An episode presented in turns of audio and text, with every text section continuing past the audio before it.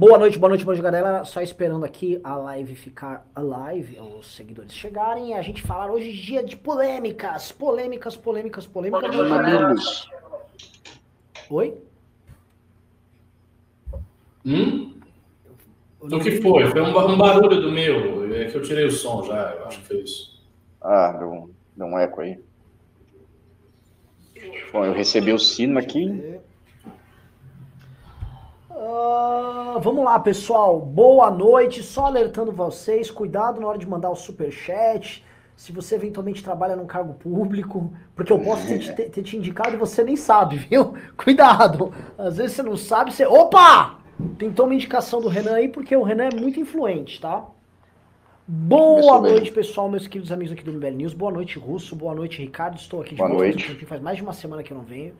Por razões óbvias, né? Eu não posso falar que eu estou uh, torcendo e ajudando alguma candidatura, porque se eu falar isso aqui no programa, eu, eu tô muito eleitoral, né? Então, assim, eu, eu, na verdade, assim, estou ausente porque eu não estou participando de nenhuma campanha e não torço para ninguém. Tá de férias. Descansando. Férias. Tô descansando. Tô no momento luto, tô no momento eu, Ricardo. Tô no momento de, sabe, uma banheira, autoconhecimento. Autoconhecimento. É, sabe? Vou ler os clássicos, eu vou ouvir, eu vou ouvir música boa, eu vou me conhecer, sabe? Eu tô, eu tô, eu tô nesse momento, né? E, enfim, uh, boa, boa noite aí pra galera. Vamos começar, pessoal. É, só um esclarecimento da, da porrada do dia, né?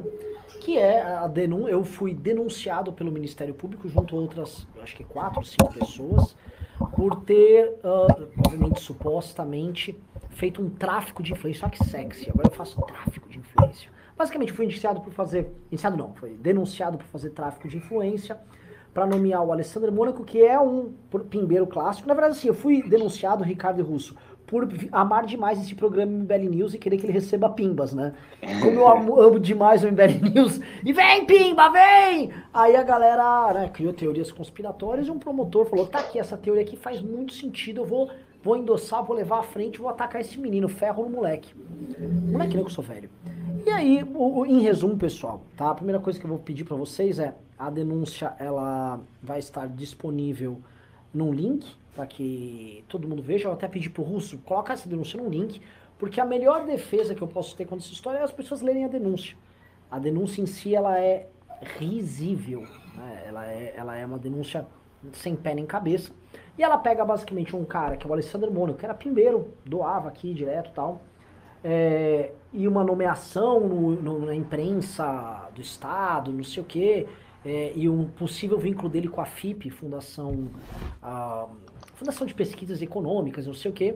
E aí o cara, né, o promotor, falou assim, ó, oh, o Renan é muito influente, esse cara aí é do balacobaco. Então ele, ele com certeza essa nomeação foi feita por, pelo Renan, sem nenhuma prova, não aprova, assim, eu volto a repetir, não aprova alguma disso. E aí o Renan recebesse o superchat. Então, foi um plano brilhante. Eu falei, pô, o cara podia me dar em dinheiro, né? Se, se houvesse esse esquema, me dava em dinheiro, fazer um depósito em conta. Não. Eu falei, não, não, não, você vai se expor, você vai aparecer ao vivo, botar seu nominho lá, aí você vai mandar um superchat, o Google fica com 30% e você me repassa o dinheiro desta nomeação. E a parte mais, mais curiosa é assim, se o problema meu era nomear uma pessoa para levantar uma grana, eu não poderia nomear num gabinete de algum conhecido meu, né? Podia falar, abrir os gabinetes. Não, não, eu fui falando, eu vou num órgão, né, público, tal, pá, eu vou fazer, eu gosto de jogar no nível hard.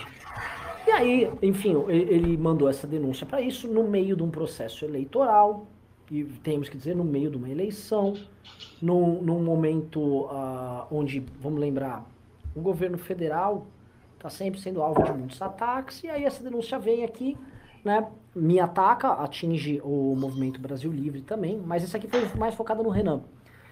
E o que, que eu tenho a dizer para vocês, pessoal? Só duas coisas. Um, só uma bizarrice. E dois, leiam a denúncia. Eu ia até falar, gente, vamos ficar focado uh, no. Vamos focar aqui no, no programa em tratar disso, mas não tem muito o que falar. Nem a imprensa. A imprensa se limitou a reportar o caso com manchetes escrotas né? Como, enfim, imprensa e fazendo imprensice. Mas mesmo ela não conseguiu, tipo, a, cadê? Não tem. O que o, o, que o, o que o Ministério Público apresenta como prova lá, no, lá no, na denúncia é um papel. O Alessandro Nunes escreve lá que tem umas anotações, tal, que tipo tem o Fernando Henrique Cardoso, tem uns deputados estaduais do Novo, tem o vice-governador Rodrigo Garcia, tem o Luciano Huck, tem acho que Danilo Gentili, tem, tem um monte de gente, assim, um monte de nomes que o cara coloca lá. O meu nome não aparece, que é a parte mais curiosa. E aí, não, não, tá aqui, ó. O Renan é muito importante. Esse Renan tem que ser pego, ó, esse cara é muito perigoso. E é isso, assim, não tem, eu não tenho muito o comentar, né? Quem quiser mandar perguntas aqui, eu vou responder, tá? Respondo para todos vocês sem o menor problema. Então mandem o um super chat. Só tomem cuidado na hora de mandar o super chat, né? Vai que eu te indiquei, né? E mandem o super chat e é isso. Só queria lembrar aqui também, pessoal, que assim é mais um capítulo de um denuncismo bizarro contra nós, pelas posições duras que nós temos contra o governo Bolsonaro. Lembrar também o que fizeram com o Luciano Ayan.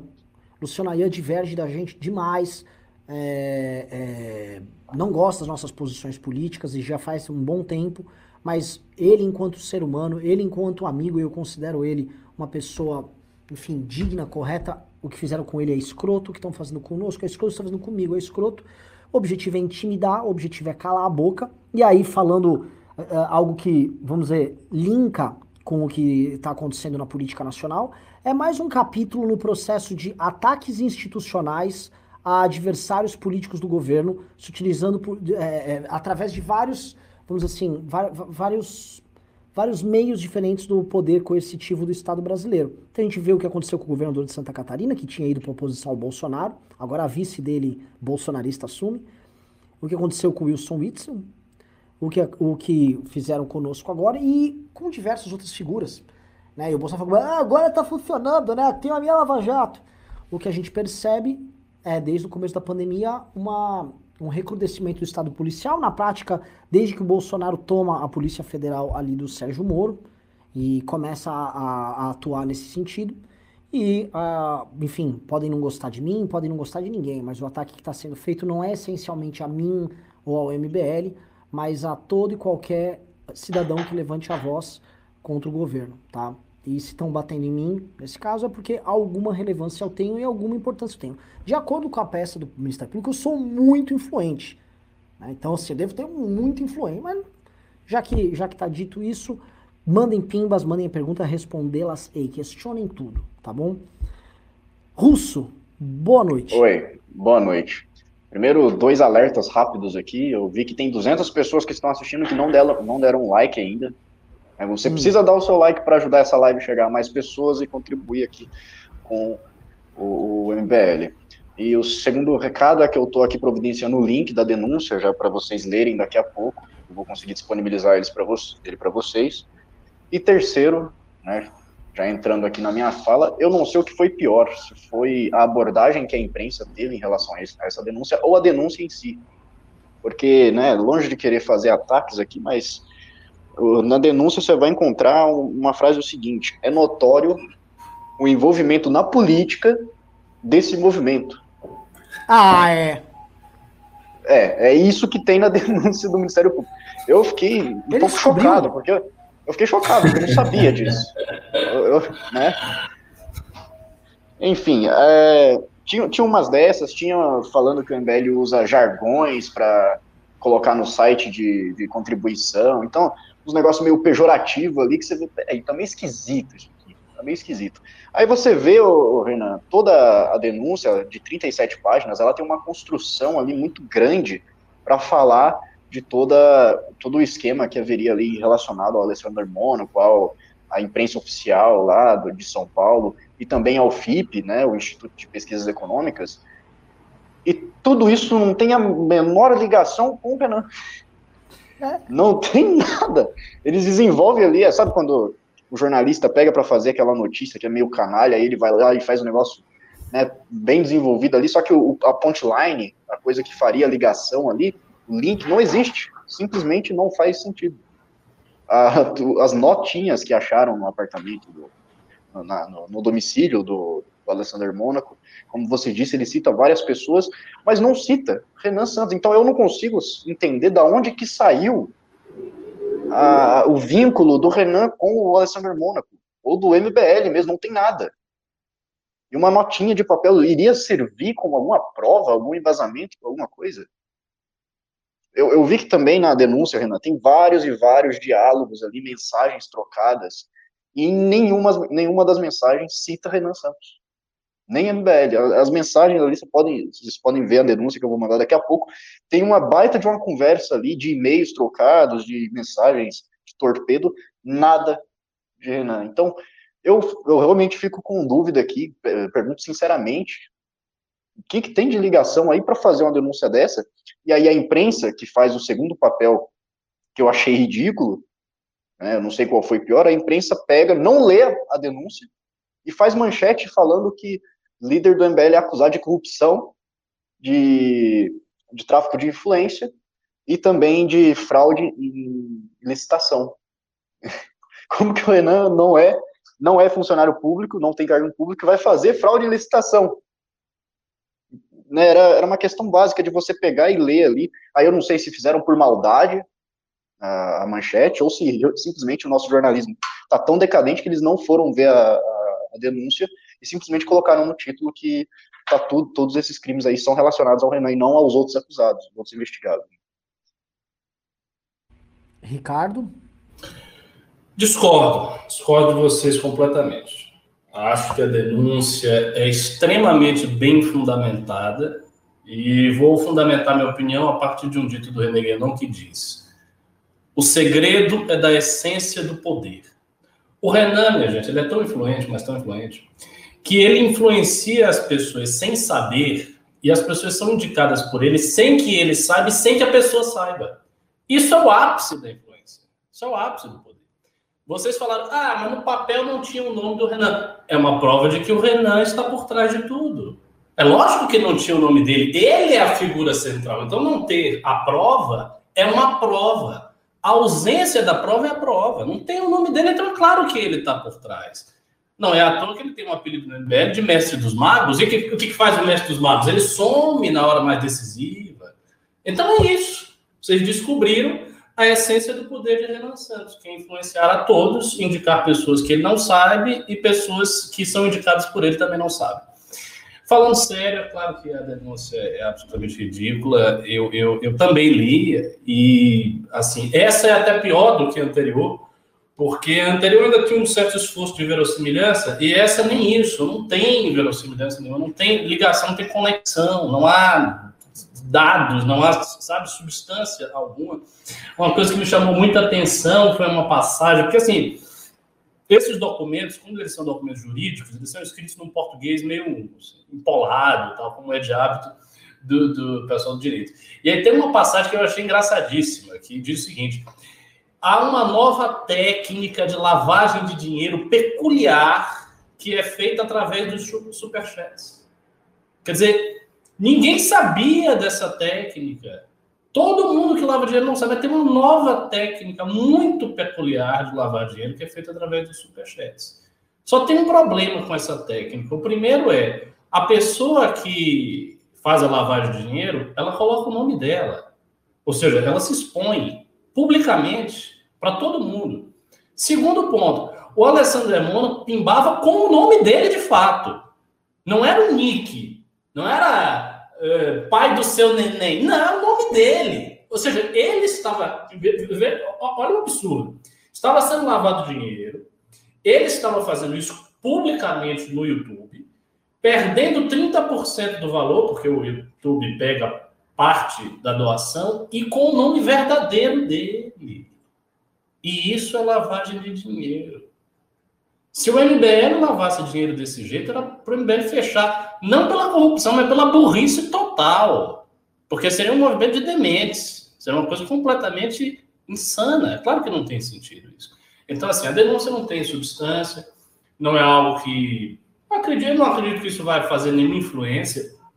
Inclusive, a, repercussão dela tem sido muito fraca muito fraca nas redes sociais, muito fraca só na esfera bolsonarista, que tá alguma coisa, e mesmo assim, mesmo na esfera bolsonarista não tá aquela coisa toda, não é nenhum 26 de maio de novo, não, é nada disso. Então, a denúncia fraca vai sumir, é, não afeta em nada a eleição é, para prefeito, não tem fôlego, não tem força para afetar coisa nenhuma.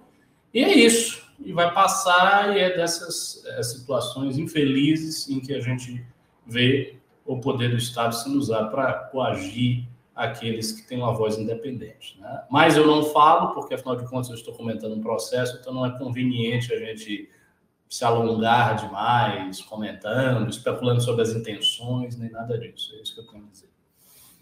É, só comentando aqui, o pessoal tá falando nos botando nos comentários que o Reinaldo Azevedo parece que comentou o caso na Band. Sim. É, e, e eu, não, eu não assisti, ainda eu tava fora, mas aparentemente ele mostrou bem o que, que é o caso, né? Pelo que estão me mandando aqui, mandaram aqui, tá aqui no chat. Então, ai, né, o que, que eu posso falar, né? O que, que, eu, que, que eu posso comentar? Prefiro não comentar nada, é mais um desses casos bizarros. Eu vou lembrar só um caso interessante. Em 2017, o Alexandre Frota, com um, um bando ali, tentou roubar a marca MBL na, na, mão grande, registrar a marca, começou a falar que eles eram os donos e tal. E muita gente, os mesmos, inclusive a família Bolsonaro, estavam ao lado deles nessa tentativa de tomar a marca do MBL e fomos acusados de um monte de coisa, ah, blá, blá, blá.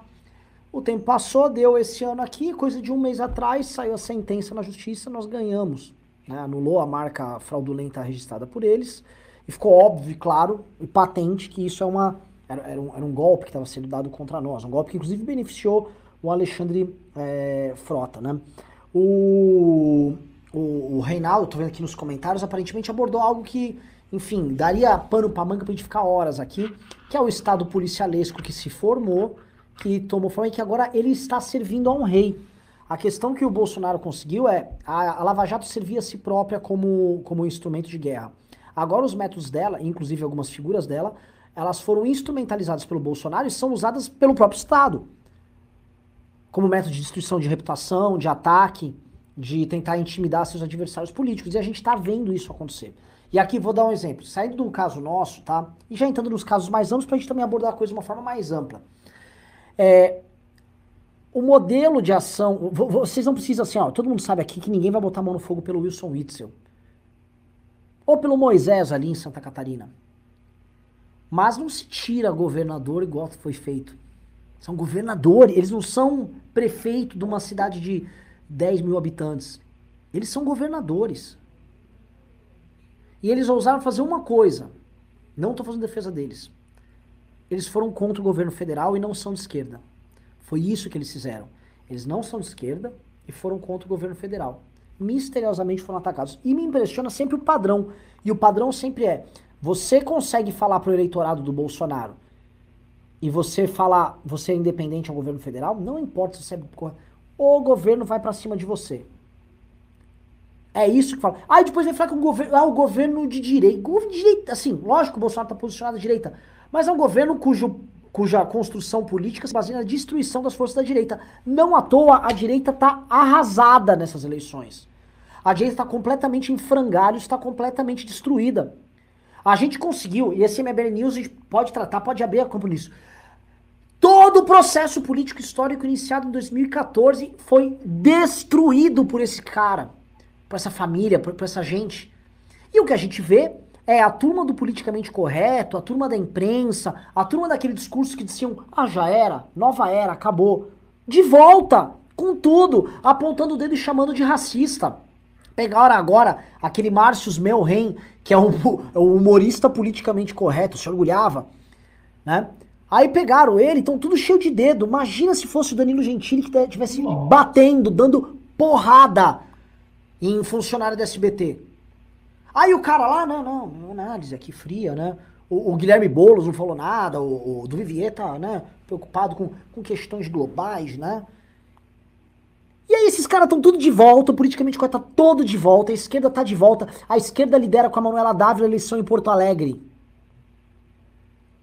A esquerda tem um Guilherme Boulos com chances de ir pro segundo turno aqui em São Paulo e um Bruno Covas que é de esquerda, que trabalha com a agenda do politicamente correto aqui em São Paulo, em primeiro nas eleições. A esquerda está com uma Marta Rocha subindo nas pesquisas no Rio de Janeiro. Bem lembrado.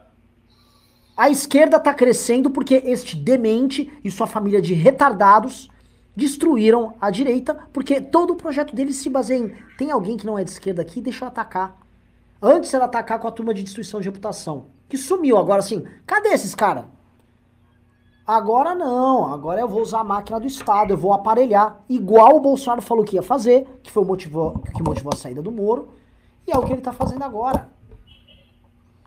Só que aí abre muitas discussões, assim, eu acho que a gente, enfim, pode fazer isso em outra hora, né?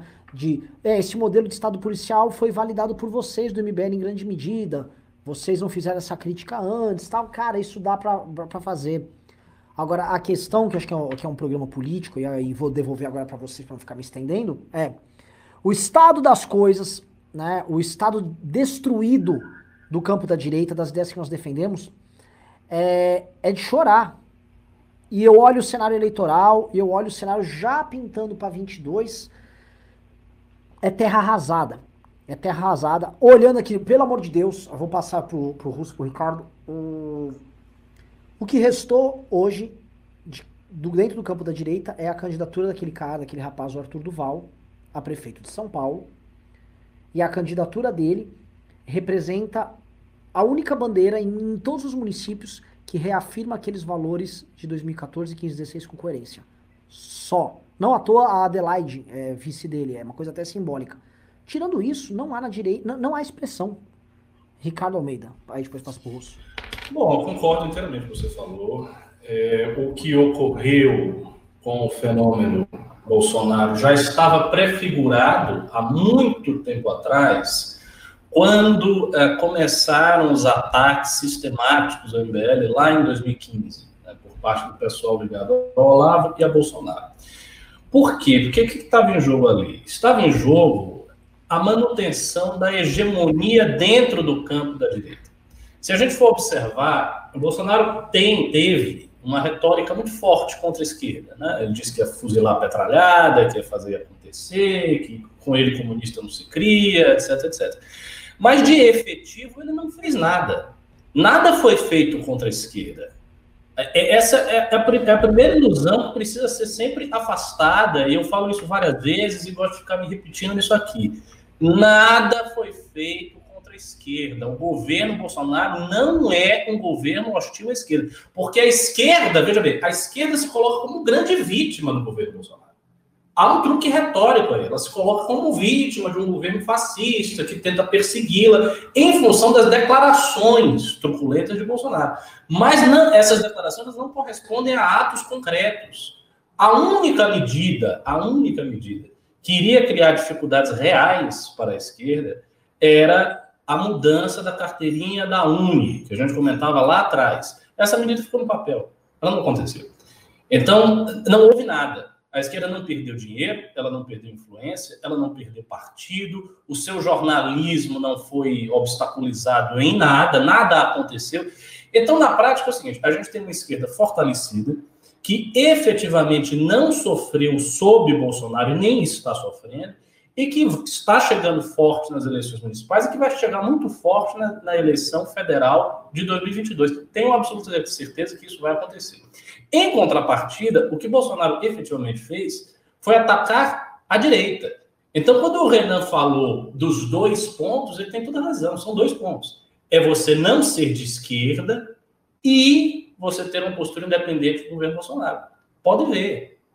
Os grandes inimigos que o bolsonarismo ataca, a militância de Bolsonaro ataca, tem este perfil. É o João Dória, né, que não é um cara de direita, mas também não é um cara de esquerda, não posso dizer que ele, que ele é de esquerda, não é um psolista, é o João Dória, é o Witzel, é o MBL, é o Amoedo, é o Partido Novo, são os formadores de opinião da direita que saíram do barco, exemplo do Alexandre Borges, Martinho, Lobão, Danilo Gentili, todos esses. Então, na realidade, a, a, a energia de ataque, o antagonismo do bolsonarismo é todo voltado contra a própria direita. E isso, eu vou dizer, isso é um erro fatal. Por que, que é um erro fatal? Porque ao mesmo tempo em que eles conseguiram e eles conseguem ser hegemonistas nisso aí, porque eles venceram as eleições e estão no poder. Por outro lado, eles destruíram a sua base. Eles acabaram com a sua base. A força do bolsonarismo hoje nas classes médias é muito baixa, a gente sabe disso, a gente já fez várias análises sobre isso. E por que, que isso acontece? Porque eles arrancaram tudo o que poderia ser uma faixa de diálogo entre a hostilidade aberta da imprensa com viés de esquerda, a hostilidade aberta dos partidos de esquerda, que de fato querem a destruição do governo Bolsonaro e querem que Bolsonaro vá preso, e uma direita que poderia conversar com o governo e que não pode conversar porque foi atacada durante todo esse tempo. Então se criou um ambiente de ressentimento mútuo que é, é como é que eu vou dizer, ele, ele é infranqueável, não, não tem como você ultrapassar isso aí. Todas as pontes estão rompidas, todos os laços estão partidos. É uma inimizade mesmo. E isso vai custar força do governo Bolsonaro. Caso ele não consiga manter um programa de transferência de renda capaz de lhe dar força nas classes mais baixas, ele vai perder a eleição. Vai perder. Se ele não fizer isso, ele vai perder a eleição. Ele vai se enfraquecer, ele não vai ter apoio da classe média, ele vai perder a eleição. E provavelmente ele perderá a eleição para algum candidato de esquerda. Então, a gente está nessa situação, é uma situação que não dá para resolver, e como assinalou o Renan, hoje nos resta como saída política, como projeto político, a candidatura do Arthur. A candidatura do Arthur representa essa síntese e ela tem algumas semelhanças virtuosas com os aspectos virtuosos do bolsonarismo. Por exemplo, existe hoje já uma militância que está se reunindo em torno do Arthur como se reuniu em torno do Bolsonaro no passado. Então você tem aquelas pessoas que gostam do Arthur, confiam nele, que vão lá, que militam, que fazem isso de maneira espontânea, coisa que as outras candidaturas não têm. Por exemplo, as pessoas falam: ah, a candidatura do Boulos tem militância espontânea. Mais ou menos. A candidatura do Boulos é cara.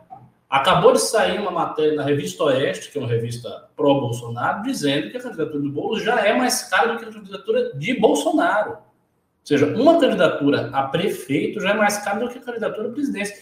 Então, a candidatura do Boulos não é comparável nesse sentido. Aquela que é comparável é a candidatura do Arthur, porque ela é extremamente barata, ela é feita nas redes sociais, basicamente 90% da candidatura é feita nas redes sociais, ela conta com uma militância espontânea que vai sendo formada e uh, se vale de muitos lugares comuns né, da, da oratória da direita. Então, a ideia de recuperar uma dignidade de São Paulo, que era a ideia de recuperar uma dignidade do Brasil, né?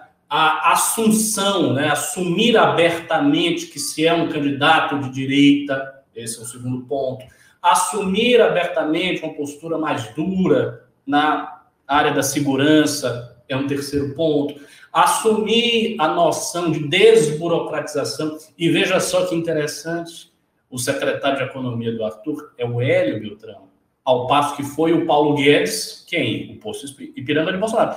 Então, há muitas semelhanças. São semelhanças fundadas nos aspectos bons do bolsonarismo, nos aspectos positivos que ele tinha. A grande diferença, entretanto, é que, graças a Deus, a candidatura do Arthur não é sectária. E ela não pode ser sectária.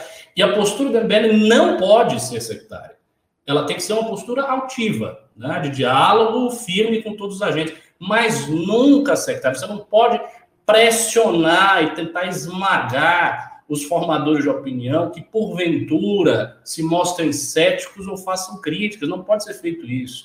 O Danilo Gentili escreveu recentemente um negócio dizendo: olha, né, o pessoal é, é, é, é dizia que tinha um candidato que ia fazer acontecer, não sei o quê, não sei.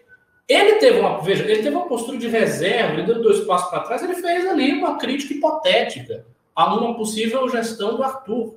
Qual foi a postura do Arthur? Foi diferente. Então você não pode, você não pode ter a postura que o bolsonarismo tinha, porque se você faz isso, você se isola. E a ideia de que, ah, mas eu sou tão grande que eu não dependo de ninguém, isso, isso é conversa. Ninguém é tão grande que não depende de ninguém. Depende sim. Você pode ser grande agora, mas depois você enfraquece. As coisas são oscilantes. Então, eu acho que a gente tem uma candidatura com os aspectos positivos de 2015 e 2016, que Bolsonaro é, trouxe para si em 2018 e que agora o Arthur está trazendo. Essa é, sem dúvida, a, a candidatura hoje que representa esses valores. E é isso. E, e, e, se ela der certo, é porque deu certo esse projeto. Se ela não der certo, é porque não deu certo esse projeto. Não há muito o que se falar fora disso.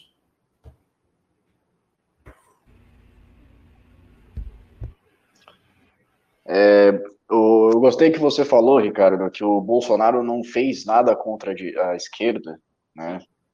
Foi só a não questão da, da, da UNE. Nada, nada. E uma das, uma das maiores coisas que foi feita contra a esquerda nos últimos tempos, que tirou dinheiro deles, foi o fim da contribuição sindical, que não aconteceu no governo Bolsonaro e quase voltou no governo Bolsonaro. Mas, provavelmente, se voltasse ali a pauta, iria passar. Iria passar, porque uh, uma das maiores estruturas que dava força para a esquerda eram a, a, as estruturas dos sindicatos. Né? E quando você começa a quebrar isso daí, como foi feito no, no governo Temer e, e agora está se mantendo, é uma maneira efetiva de você ir contra a esquerda. E não é, não aconteceu nada semelhante no governo Bolsonaro. Não houve. Ele fazia lá, como você disse, vou metralhar, petralhar. Metralhou a petralhada? A petralhada tá toda aí. Na verdade, tem um petista. O que, que, aconteceu? Tem, um, tem uma coisa que eles tentaram fazer. Tem uma coisa que eles tentaram fazer que foi o projeto do Eduardo Bolsonaro, que o Eduardo Bolsonaro difundiu, não sei se foi ele o autor, mas enfim, ele difundiu, de colocar o comunismo na ilegalidade. Só que é uma grande besteira. Isso é uma grande besteira. Graças a Deus que não passou. Não, que, que bom que não foi adiante. Porque isso é uma bobagem, porque assim, é uma imitação servil do que acontece no leste europeu. Só que tem uma grande diferença. No leste europeu, as ditaduras comunistas existiram, se consolidaram dominaram a sociedade, subjugaram a sociedade durante décadas a fio. Então, há, há um sentido de colocar o comunismo na ilegalidade, de equipará-lo ao nazismo. No Brasil, não.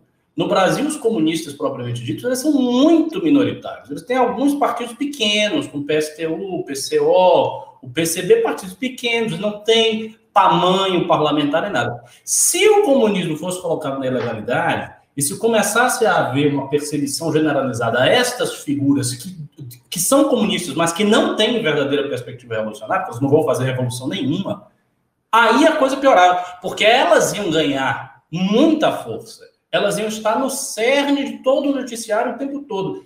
Então, esse projeto, ele fortaleceria os comunistas, para você ver como o pessoal ainda é burro. Porque a única coisa que eles ventilaram de fazer é um erro estratégico grosseiro. Então, assim, não tem nada. A esquerda não sofre nada, ela está tranquila no governo Bolsonaro. Quando a esquerda faz, ah, então você perseguido. Isso é teatro. Não está. Quem está efetivamente sendo perseguido no governo Bolsonaro é a direita que não capitula diante de Bolsonaro. É a direita que não serve Bolsonaro. Até porque tem um detalhe: esta direita não tem o aparato que a esquerda tem. Então, como os ataques da militância bolsonarista são todos na internet, né, eles, eles mexem muito com a questão da internet, isso afeta, obviamente, quem depende mais da internet. Quem faz um trabalho político mais ancorado na internet, que é a direita, não é a esquerda. A esquerda não faz um trabalho político ancorado na internet.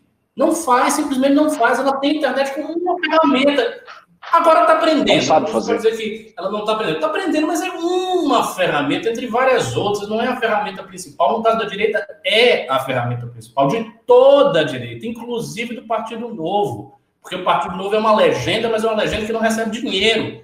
Então, na prática, o que o Partido Novo tem é doação de gente que chega pela internet para o trabalho do Novo e vai lá e dá o dinheiro. Então, afeta. Afeta. Percebe? É. Os, os, recursos que, o, que a direita tem não são os recursos tradicionais, não são influência em universidade, não é influência na mídia, na imprensa. Os espaços públicos da democracia, eles, eles são majoritariamente ocupados pela esquerda. A direita, ela consegue quebrar essa hegemonia justamente pela internet, justamente por esse caminho, como o Ricardo trouxe.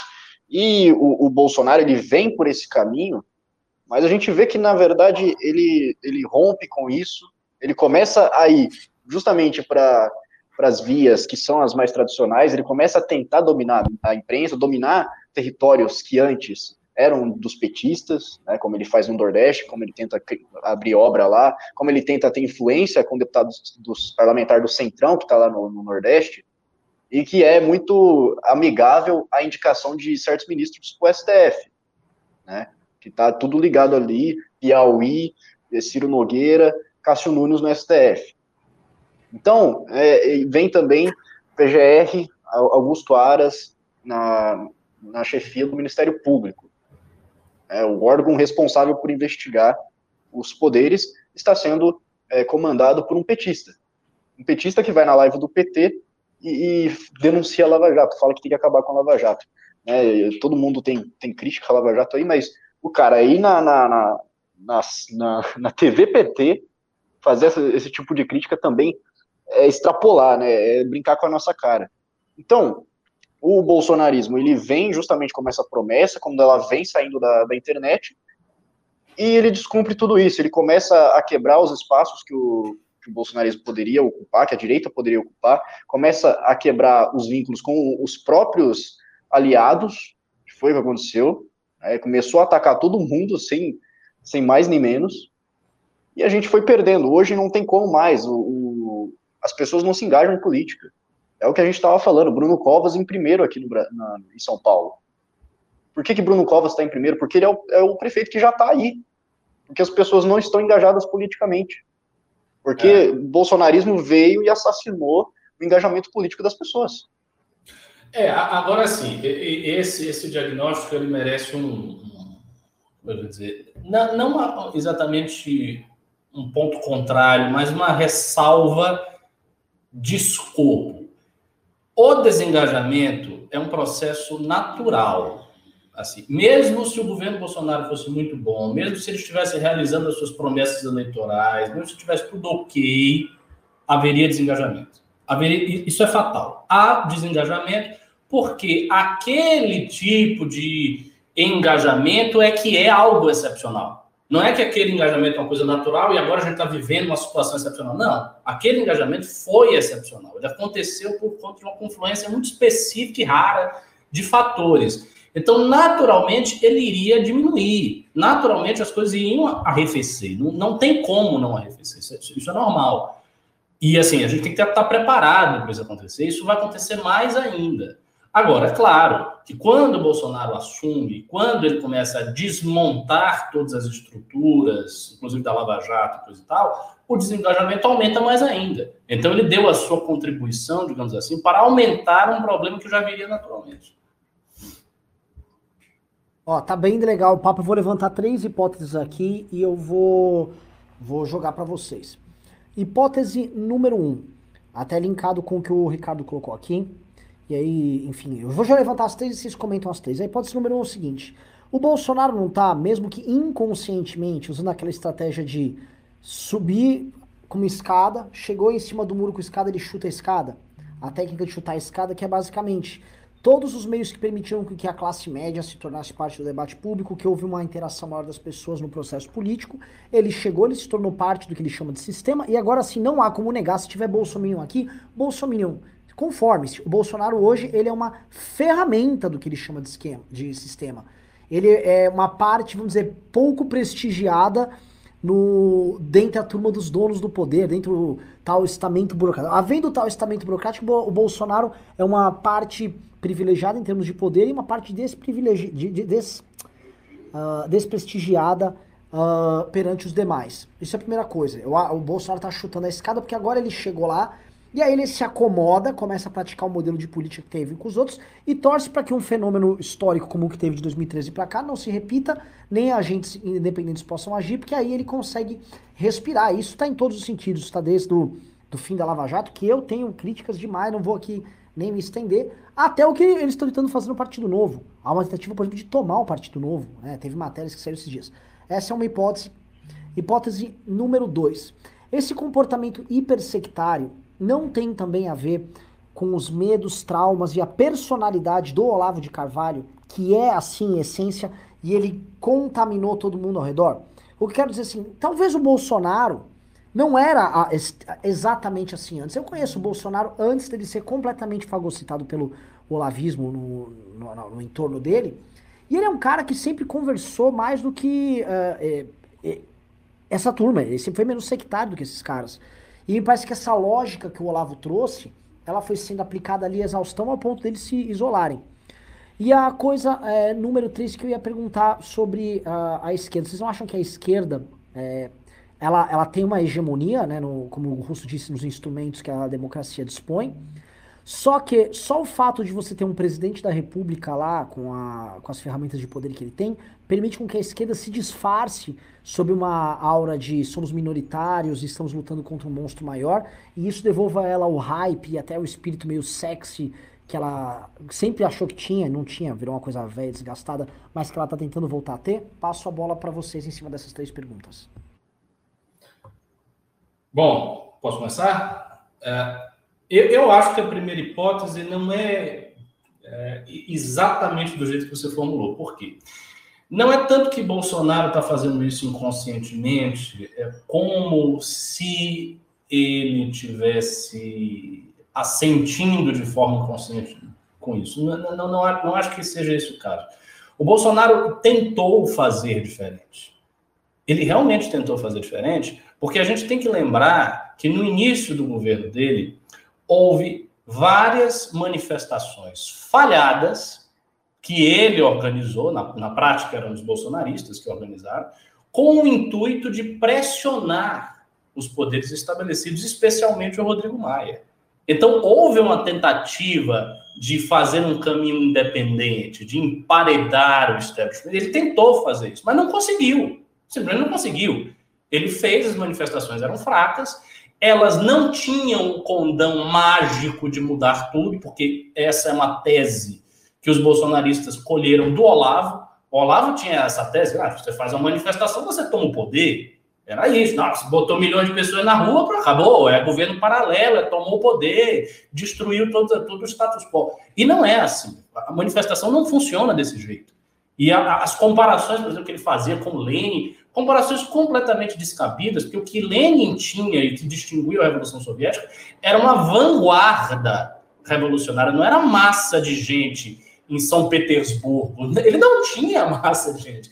Ele tinha uma vanguarda revolucionária armada, preparada, que numa situação excepcional de guerra e de conturbação total de um governo liberal fracassado em todos os aspectos, fez com que houvesse várias revoltas é, camponesas e confusões em todo lugar. Então foi isso que tinha, né? não é uma situação comparável ao que ocorreu no Brasil. No Brasil havia massas de pessoas desarmadas, despreparadas, que não eram militantes, que eram pessoas comuns, que saíram às ruas para protestar num dia de domingo.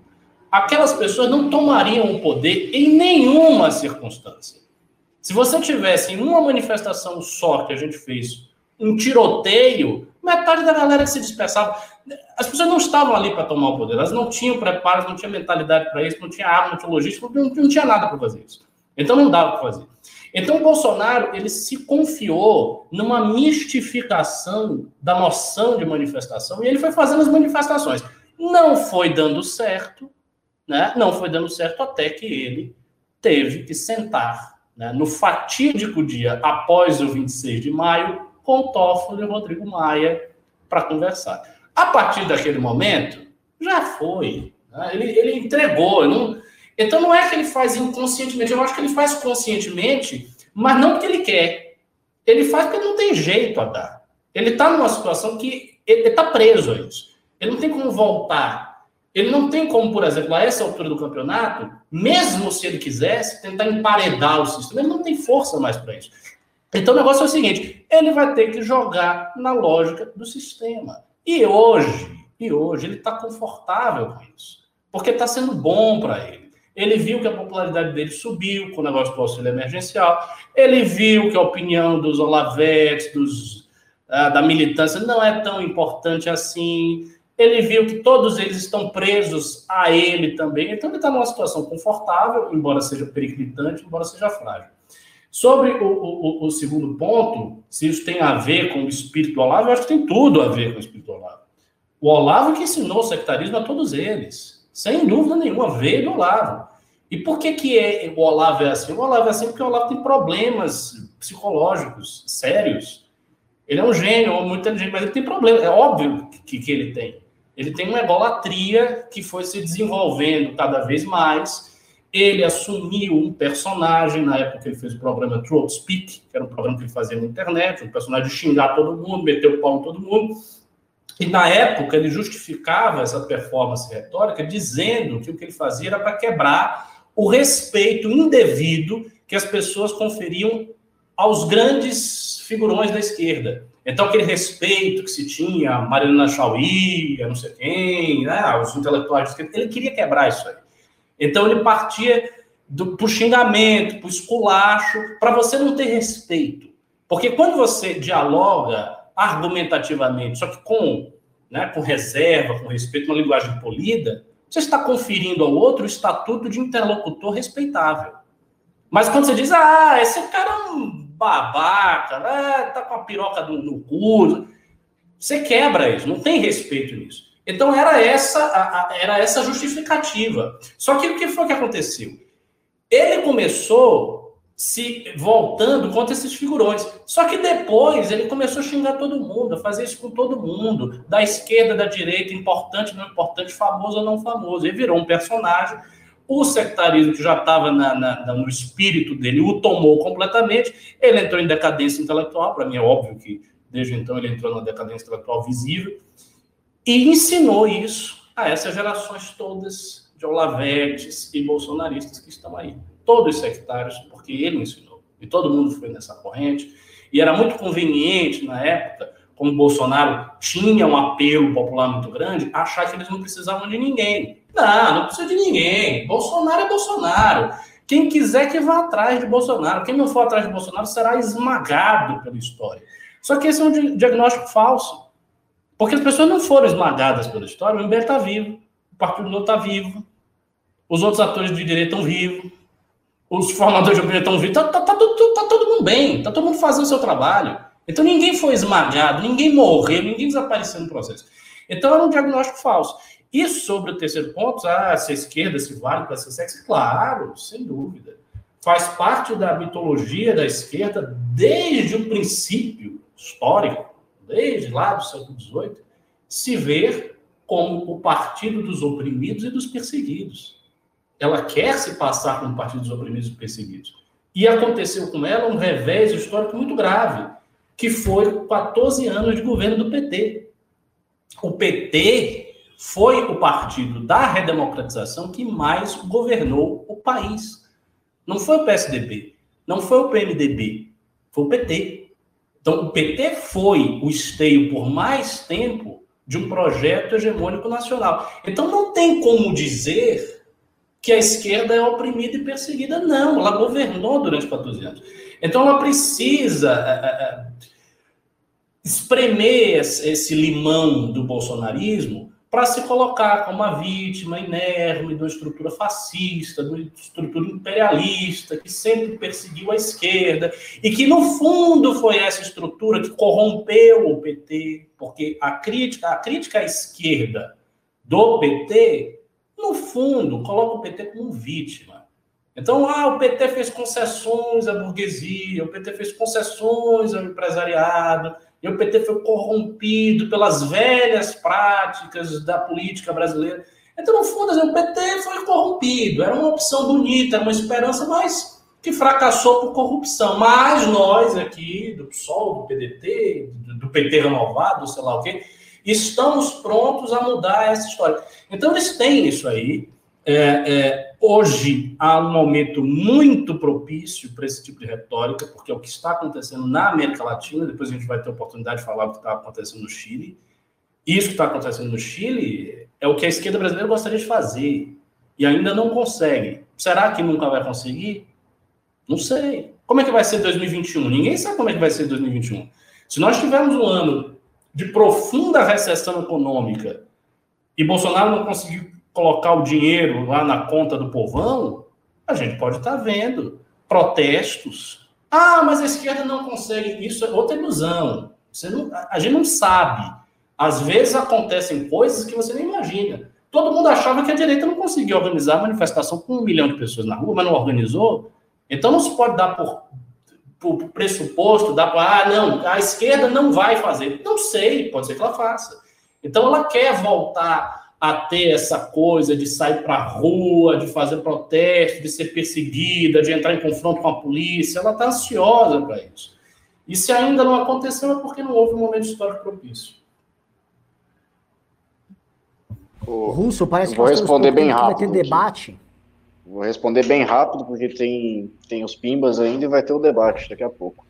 Então, tá, o, o, Bolsonaro, sim, eu acho que ele, ele chutou a escada muito não intencionalmente, não foi, não foi deliberado, provavelmente, isso. Ele tentou, como o Ricardo disse, ele, inclusive, buscou a força do povo, de uma ideia meio Janil Quadros ali, para ter apoio e tentar governar é, através do, do, do apoio da, da população. Não aconteceu, a gente temeu por muito tempo um golpe militar, e o que aconteceu, na verdade, foi que Bolsonaro ele começou um golpe não pelas, pelas vias militares, mas pelo arranjo institucional de algumas pequenas é, lideranças dentro da Polícia Federal, né, trocando vários, várias superintendências, também é, alimentando uma ideia de milícia que foi levantada ali por Sarah Winter e várias outras pessoas, que também não deu muito certo. O Bolsonaro se achou muito mais rápido, muito, muito melhor entre o Centrão entre o, o, pessoal da velha política e do sistema que ele sempre atacou, mas que ele sempre fez parte também. É, o trauma sectário do, do Olavo de Carvalho não é com a esquerda, não é com, com, com a direita, é com todo mundo. O Olavo de Carvalho tem um trauma sectário com todo mundo, ele vai fazer isso com todas as pessoas. Para ele, a realidade ela está é, numa estrutura que não tem como ser mudada, não tem como ser alterada, ela precisa de radicalismo, ela precisa de uma falta de respeito, uma ideia meio leninista de também atacar as pessoas, atacar o adversário e não suas ideias, para quebrar toda essa hegemonia, para se estabelecer como a, a, única opção viável. E a esquerda, sim, é, ela está disfarçando de minoria, porque hoje o discurso que pega as pessoas da esquerda é o discurso da, da vítima, é o discurso das pessoas que não têm a proeminência, não tem a qualidade de se destacar socialmente, que está sempre como o pior ali da história, que é justamente o fato, o motivo pelo qual não não respeitam e não idolatram o Neymar. A esquerda não faz isso, a esquerda não gosta do Neymar porque ele é justamente um jovem negro da, da periferia que conseguiu se dar bem, conseguiu crescer economicamente, mas ele não entra nesse discurso vitimista, que é um discurso que opera e que domina hoje a esquerda, justamente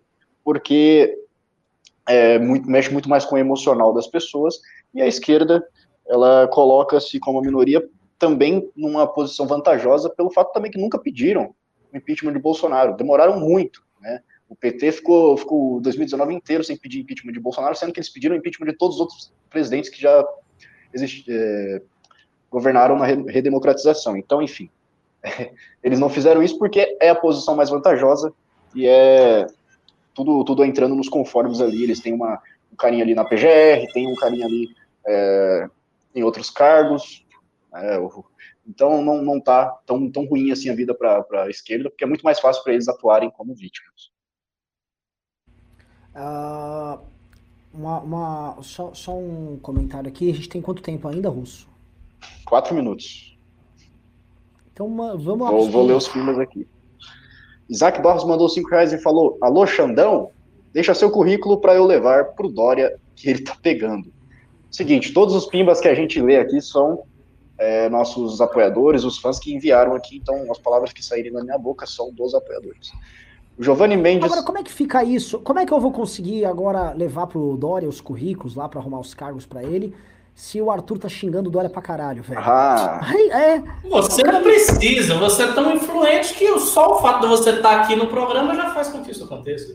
Na verdade, eles já foram empregados, né? E nem perceberam, né? o Giovanni Mendes mandou 30 reais e falou: Renan livre.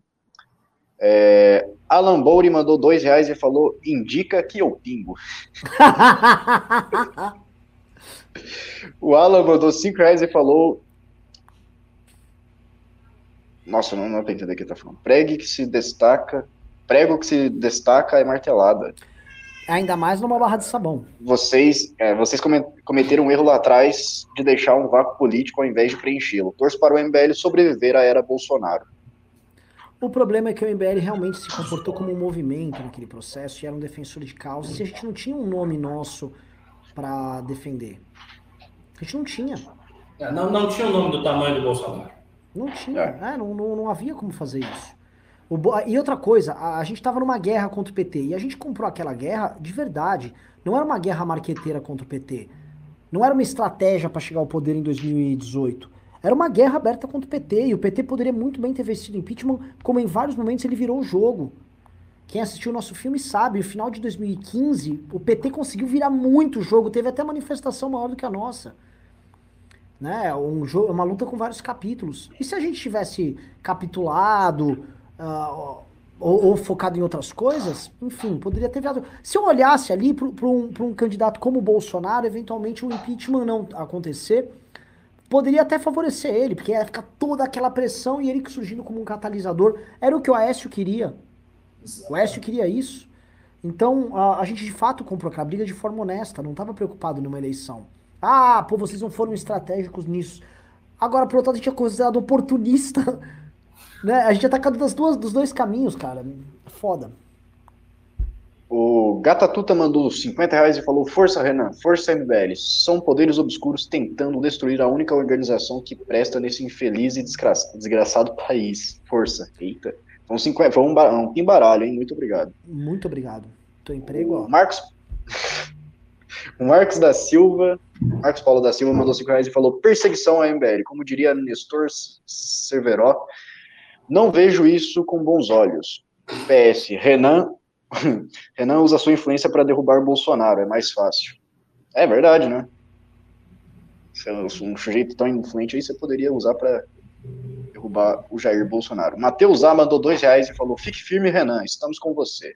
Muito obrigado. Um dia sem ódio é um dia. Ivan mandou cinco reais e falou: Não que eu esteja diminuindo o tamanho do problema, mas só vi Minion sendo, sendo semi-analfabeto e os caras do Intercept dando importância para esse rolo de hoje. Ah.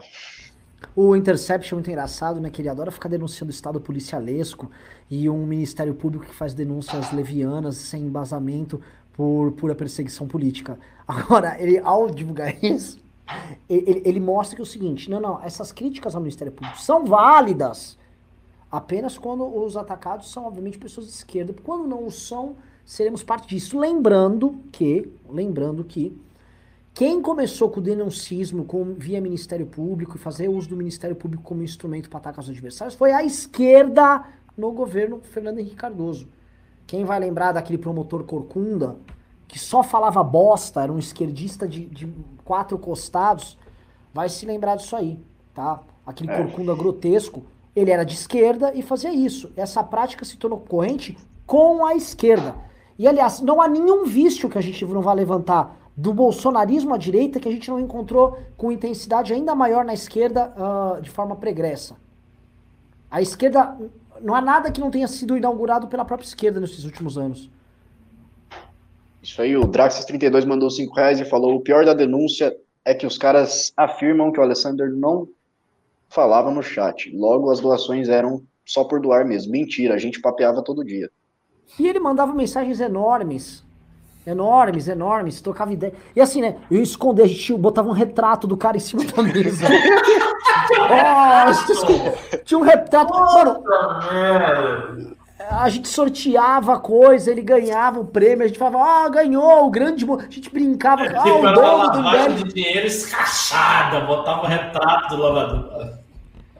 É. O, o fato da imprensa dar atenção pra uma merda dessa né, muito por ignorância e também por má fé, mostra bem também como ela quer, é, é, como a visão crítica dela, né? Visão crítica que ela, ela, ela tem somebody love. Ah, a imprensa foi pisoteada pelo bolsonarismo. É, o pessoal mais democrático defendeu a, imprensa, a imprensa, mesmo sendo de direita, sendo de qualquer ala política, e quando eles tiveram a chance de mostrar que eles não eram aquilo que o bolsonarismo estava falando, eles não fizeram isso. Aí ah... vou falar, vou ter que elogiar, né? Reinaldo Azevedo. Tava hoje, foi lá no, na, na, na, na Band, deu umas porradinhas na gente, mas foi correto. Noticiou, opinou sobre o caso e opinou com o óbvio, mas com alguém que leu a peça, leu, interpretou, entendeu, cutucou a gente, mas mostrou a real. Né? Ele cutucou a gente né, naquela linha, vocês ajudaram a alimentar esse monstro, basicamente, em resumo. Mas ele leu a peça, Ele, ele se interessou pelo assunto. Não fica igual o jornalista retardado que vem, ah, vou fazer essa manchete aqui, nem sei do que eu tô falando. Foda. Exatamente. Marisa Riga mandou 3.060 ienes e falou: Força, Renan. Muito obrigado, Marisa. O... Já falei, ó, só, o, o, só avisando aí, o, o, imperador tá sabendo e pode passar lá no palácio que. que cifras ocultas, é. cifras que não dá para. Enfim, o Fernando Takeshi Sato mandou 2 euros e falou: ataque em época de eleição igual a candidatura incômoda. Hum.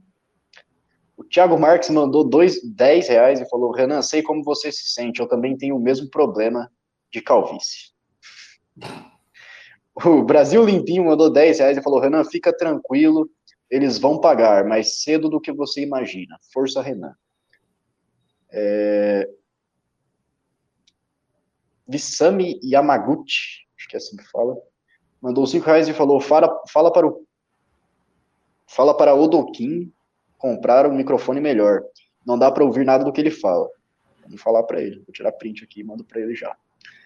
O Thiago Marques mandou 20 reais e falou: gostaria que comentassem a respeito dessa, dessa tentativa bolsonarista de tentarem colocar a direita debaixo do guarda-chuva do Bolsonaro. Essa não é. é a gente comentou o programa. Essa é, é, foi praticamente isso. Um dia sem ódio, um dia em vão, mandou dois reais e falou: o Reinaldo Azevedo defendeu vocês hoje, que é o que a gente já comentou também. O Leandro Gavinier mandou 50 reais, um pimbaralho, falou, o Ministério Público gosta de pau. Vamos falar de um, uma notícia que deixou preocupado. O Chile, na nação com bons índices de desenvolvimento humano, dando um passo, a, um passo atrás na liberdade individual e econômica com a proposta de fazer uma nova Constituição. Esse assunto é muito complexo, é bom a gente, a gente pode deixar para amanhã, né? Comentar, porque já está muito. Posso fazer uma sugestão? Querem fazer um news amanhã de tarde especial sobre a questão chilena? Se não, se não for ruim no horário para vocês, eu. eu não, não, pode que a hora que você mandar. Eu, ah, porque isso é um tema quente, e como a gente vai encerrar hoje mais cedo, mas é, é bem importante esse tema e vai ter influência aqui. O Ricardo Barros veio falar disso aí agora, Sim. aqui no Brasil. E eu, a opinião que o Ricardo levou no Twitter, assim, eu, eu praticamente assino tudo embaixo sem ler as coisas do, do, do Ricardo, né? Mas essa foi muito boa, porque é verdade. Né? Tem que torcer para se fuder, tem que ser uma constituinte que foda o Chile. Eu, assim, a torcida não, eu, até quero fazer uma observação. O pessoal disse: ah, você está torcendo para o país. Se dá uma... Não, não, não, não. Eu estou torcendo para que a esquerda faça o que ela diz. Porque a gente não pode ficar refém das pessoas que só fazem criticar. Às vezes os caras criticam, destroem. Não. Qual é a proposta? Por exemplo, o Boulos aqui tem um bocado de proposta impossível. Se ele ganha, ele tem que fazer tudo. Qual auxílio? Ah, é 100 bilhões de auxílio. Deu 100 bilhões. Então está dizendo que você faz? Então faça. Esse é o ponto.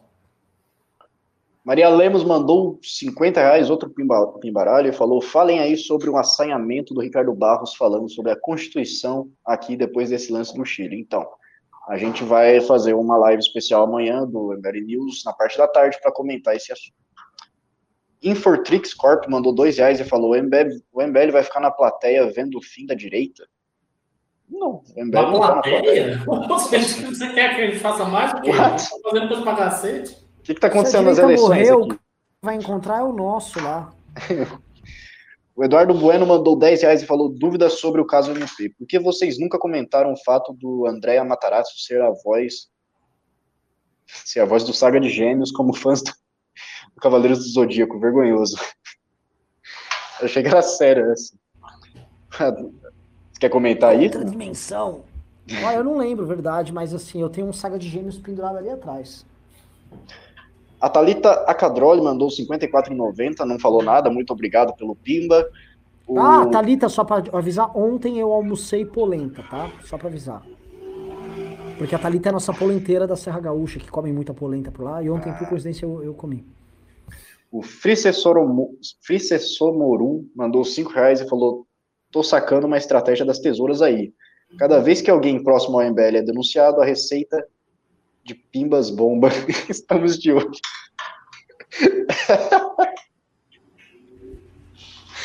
Não, esse, esse, foi genial, velho. Foi... Uh, Marta Miriam Perim, Perim, mandou 100 reais, um pimbaralho, muito obrigado. Falou, o problema não é o genocida psicopata, psicopata, mas os lesados, fanáticos e obtusos que o apoia. Força Renan, ainda não recebi o livro do MBL. Tá sabendo disso, hein? Então, o problema é o seguinte, tá tendo uma greve dos Correios e várias pessoas estão recla reclamando. A gente tá achando estranhíssimo isso. Greve a gente dos mandou, Correios. A gente mandou, Nossa, que novidade. A gente mandou os livros, mas muita gente reclamou. O que, que eu recomendo? Manda para mim uma mensagem no Instagram, talvez você tenha já mandado amanhã. Eu vou imprimir amanhã, a gente vai tentar mandar de novo. Não sei o que aconteceu. Porque todo mundo que reclamou, a gente mandou o livro, o livro foi embora. Bom, o Matheus Luz mandou 5 reais e falou: a grande crise está, está à frente. 2022 está aí, o grupo mais organizado para assumir o poder. Não, 2022 está aí. Qual é o grupo mais organizado para assumir o poder? Acham que muitas peças novas podem entrar na mesa? O grupo mais organizado, Partido dos... Que... Ah, você roubou aqui mesmo. É que eu quis falar enfático. Partido dos Trabalhadores. eu acho. É. Vamos ver. Eu também acho. E a, a, o que eu acho é o seguinte: é, eu não sei como vai ser construído isso. E eles não vêm tendo maturidade para lidar com essa questão bolos aqui em São Paulo. Isso é uma novidade. Né? São Paulo sempre foi um curral muito forte para eles. Mas é, máquina, estrutura, e eu vou falar exemplos positivos, tanto, eu vou falar, hein?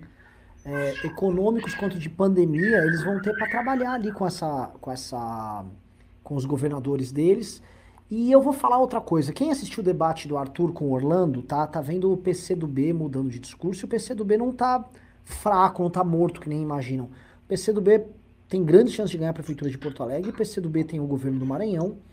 É, e o PCdoB ele vem ensaiando uma independência do PT, tal qual o PSOL ensaiou. E se por um lado enfraquece o PT à primeira vista, também ao gerar essa independência, essa trinca aí, tem um monte de quadro agora solto por aí, sem precisar responder pelos crimes do PT e criando variações de discurso. Veja que o Boulos ele tem um discurso, e o Orlando aqui em São Paulo outro, e a Manuela outro. São discursos diferentes uns dos outros, e a esquerda parece que ela começa a ter uma multiplicidade que ela tinha perdido no período hegemônico do PT. Então, se esses caras voltam a se acertar e eles começam a construir candidatura, e eu não tô nem contando o cirismo, hein? Que ainda tem isso. A gente começa a ver uma multiplicidade de forças agindo. É, é, o conjunto de forças da esquerda está num momento melhor do que o de direita. Fato. O Edivaldo Reis mandou 5 reais e falou boa noite com o Intercept Brasil sendo usado como fonte na denúncia, fonte na denúncia contra o Renan no Brasil, o poste mija, mija no cachorro mesmo. Sim. Agora o Intercept ele, é, ele é favorável ao, ao Ministério Público, o Ministério Público não faz é, é, denúncias com, de cunho político, pelo contrário, muito isento. Carla Gaspar Carlota mandou uns 5 reais e falou Força Renan, muito obrigado. Felipe Net mandou dois. Eu não sei o que, é isso. É, Renan, vou pôr o nome dos inimigos na boca do sapo. Agora, o Roger Berlim, Felipe Minicelli, mandou 2 euros e 30 centavos de euros e falou Força Renan. Rita Bertin mandou 10 reais e falou Renan, estamos contigo, força. Cadu Moraes mandou 5 reais, não falou nada, muito obrigado. Anderley Pastrello mandou 10 reais e falou agora somos todos reféns da justiça manipulada em favor da política obtusa de alguns novos coronéis. É... Cuidado, pastor, que você foi nomeado e nem percebeu. Pauline Moisés mandou dois, 10 reais e falou: primeiramente, Renan, tamo junto. Segundamente, quando teremos um candidato do MBL em BH, nível Arthur Duval, tá osso aqui, viu? O Cadu Moraes mandou mais 10 reais e não falou nada também. Muito obrigado e encerraram os pimbas. A gente sabe que agora tá tendo o debate, né? Então... É, vamos assistir o debate, pessoal. Tá, tá rolando aí tá no canal do Arthur. Aqui. Quero assistir aí, quero ver como é que estão indo os candidatos. Galera, muito obrigado pelo apoio. Muito, muito obrigado. Tamo junto, é isso aí. Beijos e abraços. Fui.